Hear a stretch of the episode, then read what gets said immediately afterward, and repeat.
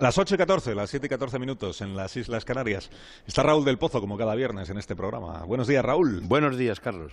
¿Qué tal, cómo estás? Pues bien, muy bien. Aquí comienza Viva el Vino.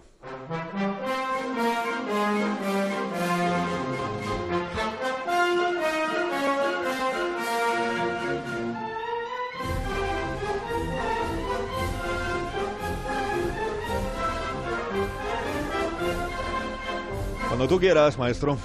Hoy será presidente del gobierno si la tormenta y la autoridad no lo impiden Pedro Sánchez, un madrileño del barrio Tetuán. Hace cinco años me dijo Rosalía Iglesias, la garganta de seda, si tienen cojones que cesen a mi marido. Y lanzó una maldición.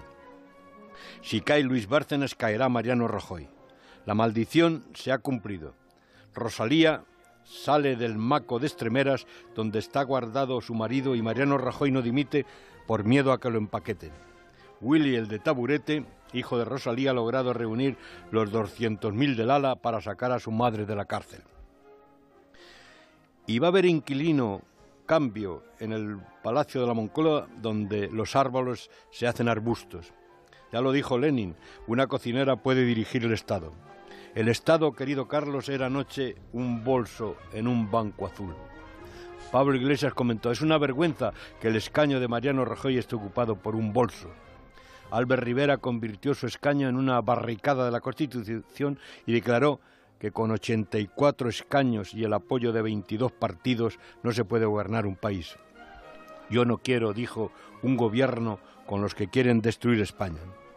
Con Aitor Esteban en el papel de Odiseo se metieron y se escondieron los separatistas en el enorme caballo llamado Pedro Sánchez. Puigdemont, otro enemigo de España, desde el rabo de toro tuiteaba. Rajoy ausente, Rivera hablando como un fascista. Mariano le dio un recado a Pablo, te vas a comer los presupuestos con patatas. Y Pablo contestó, me los comeré con patatas, pero en la comida no va a haber ningún corrupto.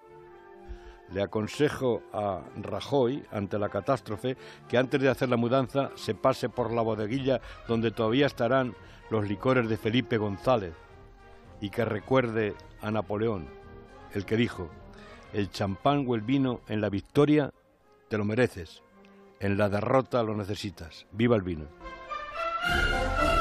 Tengas un buen día, Raúl del Pozo. Y hasta Un abrazo. la próxima ocasión. Adiós.